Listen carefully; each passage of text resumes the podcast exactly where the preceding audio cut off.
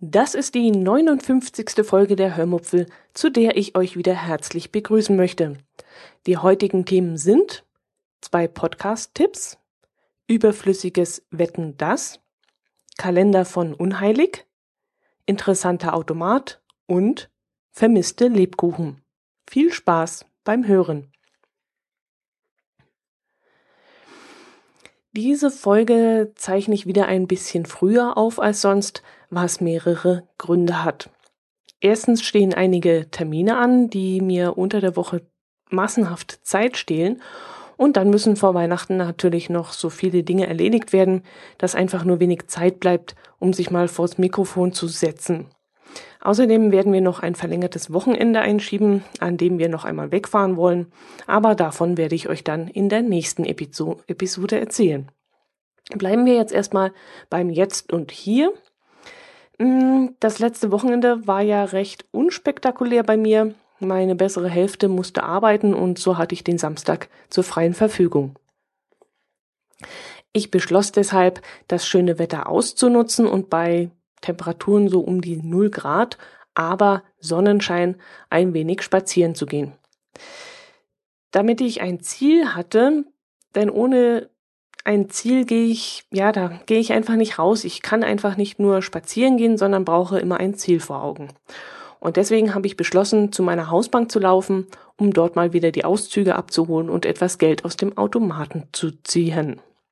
Ich packte dazu mein Smartphone und die Kopfhörer ein und freute mich schon riesig darauf, einen Podcast zu hören. Ich hatte nämlich an diesem Morgen voller Freude entdeckt, dass der liebe Bobson Bob wieder einmal Zeit gefunden hatte, eine Folge aufzunehmen. Diesen Bobcast, äh, diesen Podcast, das war jetzt ein schöner Versprecher, nicht dieser Bobcast, sondern dieser Podcast. Diesen Podcast wollte ich euch schon längst mal ans Herz legen, aber erst habe ich es immer vergessen und äh, dann ähm, ja, später hat der liebe Bobson Bob ein wenig geschwächelt und kaum noch etwas rausgebracht. Er hatte wohl sehr viel Arbeit und Stress und da fehlte ihm wohl Zeit und Muße, um etwas aufzuzeichnen. Jedenfalls freute ich mich an diesem Morgen riesig auf meinen Spaziergang mit dem Bobson Bob auf den Ohren und lief an diesem Samstagvormittag fröhlich los. Bis unten an die Straßenecke, da hatte ich dann meine Jacke, meine Tasche, die Ohrstöpsel, die Mütze und die Handschuhe so weit sortiert, dass ich den Podcast starten konnte. Und da merkte ich plötzlich, dass die neue Bobson Bob Episode aus irgendeinem dämlichen Grund, ich weiß nicht warum, nicht heruntergeladen worden war. Mein Smartphone fragte mich dann, ob ich streamen oder die Folge runterladen möchte. Und da meine Freimenge MBs leider nicht besonders groß ist, naja, dann musste ich mich dann doch entscheiden, ohne Bobson Bob spazieren zu gehen. Nichtsdestotrotz möchte ich euch den Podcast heute endlich mal ans Herz legen. Der liebe Bob ist äh, auch ein sogenannter Lava-Podcaster, in Anführungszeichen, wie ich ihn äh, eben auch betreibe. Er erzählt eben aus seinem Privat- und Arbeitsleben und das auf so sympathische und nette Art und Weise, dass es Spaß macht, ihm zuzuhören und dabei herrlich zu entspannen. Tja, aber jetzt stand ich also an diesem Samstagvormittag ohne Bobson Bob auf den Ohren da und blätterte dann mal meinen Podcast-Catcher durch. Plötzlich blieb ich bei den Freischnauze-Podcasterinnen hängen. Ähm, dieser Freischnauze-Podcast war an diesem Tag auch gerade mit einer neuen Folge erschienen und ähm, diese war auch zuverlässig auf mein Gerät gespeichert worden. Das wunderte mich allerdings ein wenig, denn hier hatte ich eigentlich die Einstellungen dahingehend verändert, dass ich die einzelnen Folgen nicht automatisch, sondern manuell runterladen möchte. Die beiden Podcasterinnen, die diesen Podcast nämlich betreiben, sind, ähm, waren mir nämlich immer ein bisschen zu nerdig. Und so habe ich mir immer die Inhaltsangabe vorher angeschaut, ob mich die Themen gerade interessieren, die sie in dieser Folge bringen und habe dann entschieden, ob ich die Episode runterladen möchte oder nicht. Aber ich habe ja gerade eben gesagt, sie waren ein bisschen nerdig. Wie ich in der letzten Folge hören durfte, haben sie nun die nerdigen und geekigen Themen aus dem Freischnauze-Podcast ausgegliedert und in einem neuen, speziell technikorientierten Podcast verarbeitet. Und das freut mich natürlich jetzt riesig, denn das bedeutet dann für mich, dass Sie im Freischnauze-Podcast wieder Themen besprechen, die auch mich interessieren und die eben nicht so, ja, ich bin eben nicht so, so ein Fan von so Technikgedöns und bin jetzt natürlich heilfroh, dass Sie da ein bisschen was geändert haben. Gerade in der letzten Folge, die da heißt Auto, Bahn und Marsianer, übertreffen die beiden sich auch und äh, laufen, wie ich finde, zur Höchstform auf. So stellt Jeanette zum Beispiel das Kunstprojekt Meatwater vor, was ich irre spannend fand und dass ich, obwohl es schon seit einigen Jahren ähm, wohl bekannt ist, dass ja, ich kannte es eben noch nicht und deswegen war dies besonders interessant für mich. Und Michaela, die sich sonst, wie sie selbst auch immer wieder mal ähm, betont, immer sehr aufs Sprechen konzentrieren muss, läuft in dieser Episode auch zu Höchstform auf, als sie nämlich von der Petition erzählt, die Markus Beckedahl initiiert hat, um die Netzneutralität in Deutschland zu sichern. Man merkt ihr in diesem Moment so richtig an, wie ihr das Thema am Herzen liegt und wie sie ja, darin aufgeht. Ich glaube, ich habe Michaela noch nie so enthusiastisch reden hören wie in dieser Folge.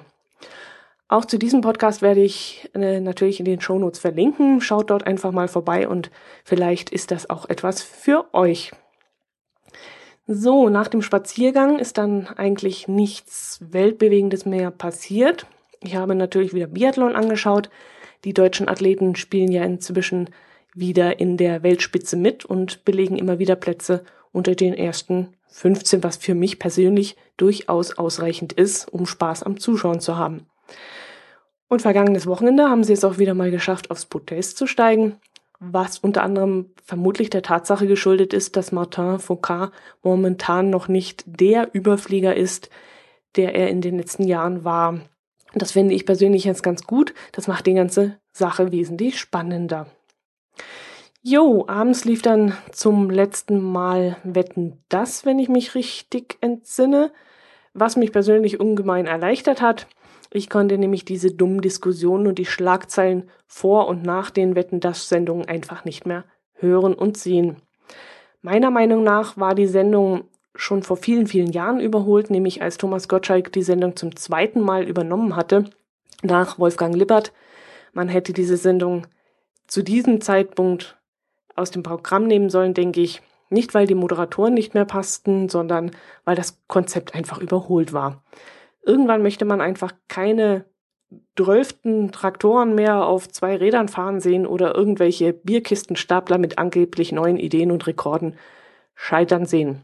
Und dass die Gäste erstens stundenlang auf der Couch sitzen und ihre Produkte verkaufen wollen und zweitens eher gezwungen in die Kamera lächeln und die dummen Sprüche eines in die Jahre gekommenen Gummibärchenverkäufers ertragen müssen. Naja, die Zeit ist einfach vorbei, finde ich, und äh, das ist jetzt meine ganz persönliche Meinung, nagelt mich da jetzt nicht fest, aber ja, ich denke, das soll es gewesen sein. Eine persönliche Meinung habe ich auch zu Unheilig und dem Grafen. Am 12. Dezember kam nämlich seine sein neuestes und vielleicht letztes Album raus. Jetzt werden vermutlich viele sagen, na Gott sei Dank ist es das letzte, aber ich höre seine Musik sehr gerne. Wobei ich sagen muss, dass ich erst sehr, sehr spät auf ihn aufmerksam, aufmerksam wurde. Das war, hm, glaube ich, erst 2011, als wir unsere Schiffsreise gemacht haben. Wir fuhren ja damals, wie ihr wisst, mit der Mein Schiff 2 und die Schiffshymne der Mein Schiff Flotte ist das Lied Große Freiheit, das der Graf zusammen mit James Last intoniert hat.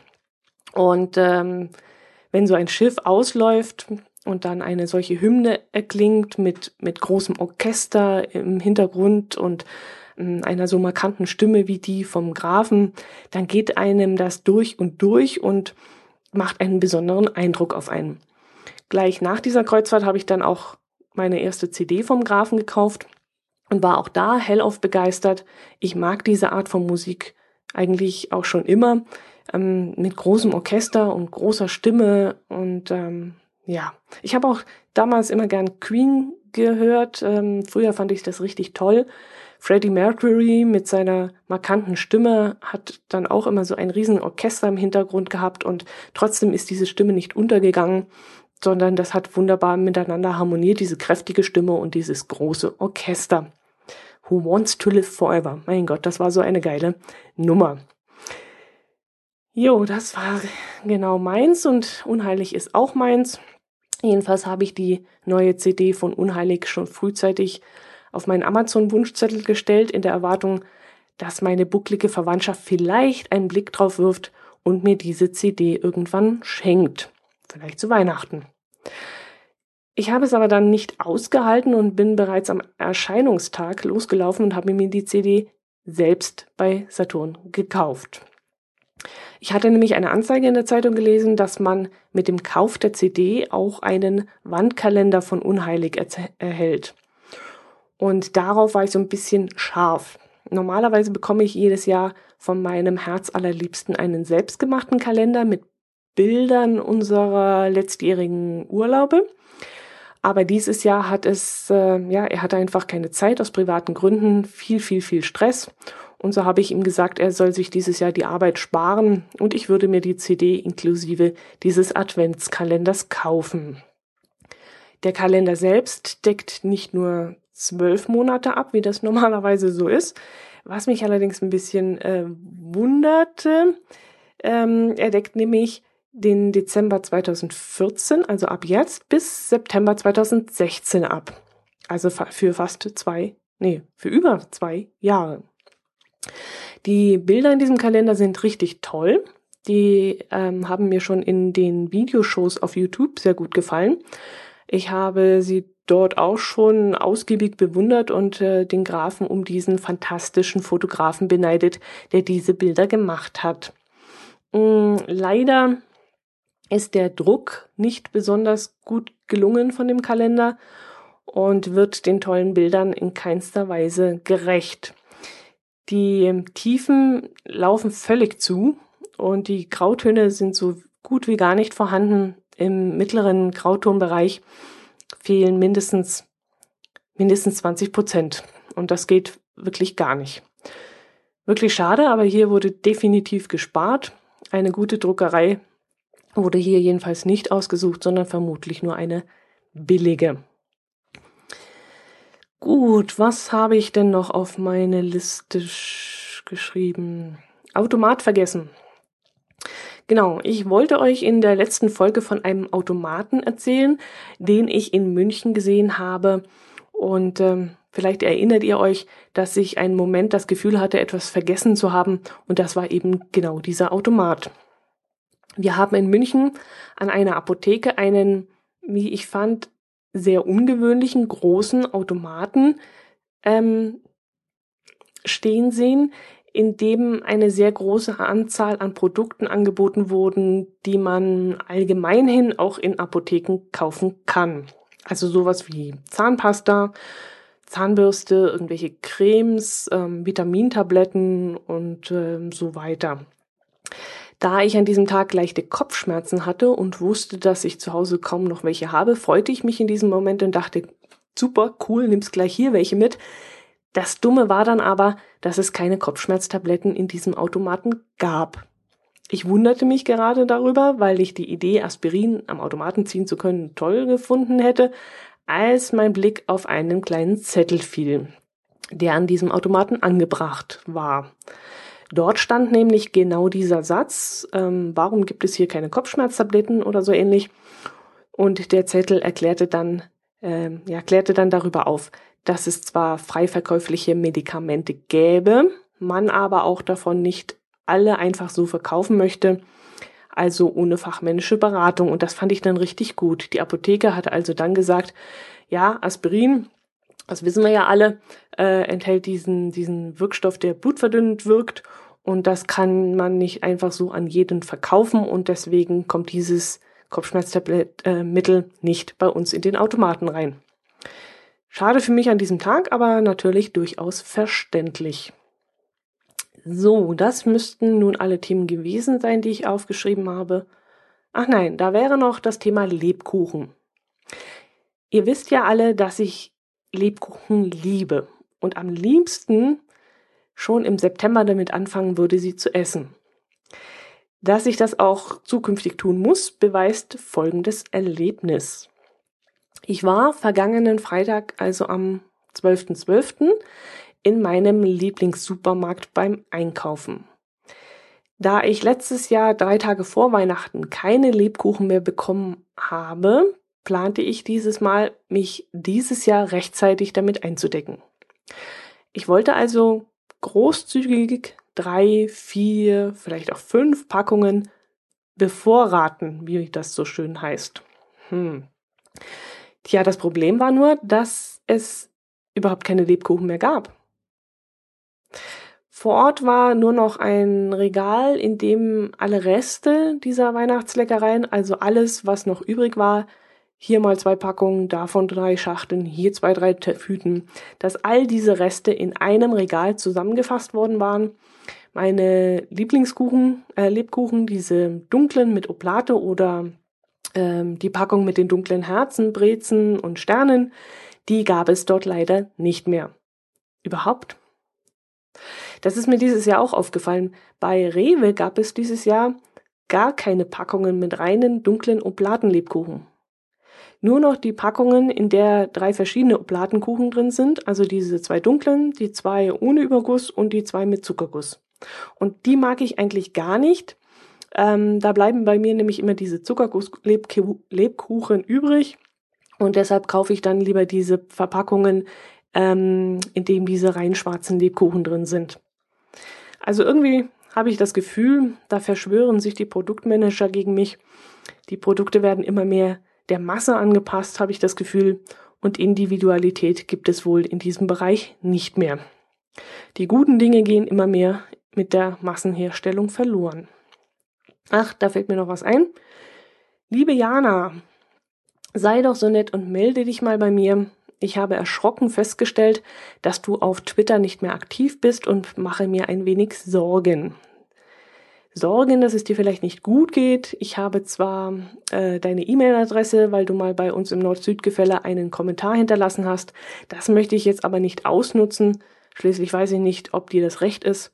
Deshalb dieser Aufruf auf diesem Wege, liebe Jana, falls du das hörst, ich mache mir ein bisschen Sorgen, weil du so plötzlich verschwunden bist und eine kurze Meldung, dass es dir gut geht, ähm, das wäre wirklich super, wenn du die an mich in irgendeiner Weise abschicken könntest.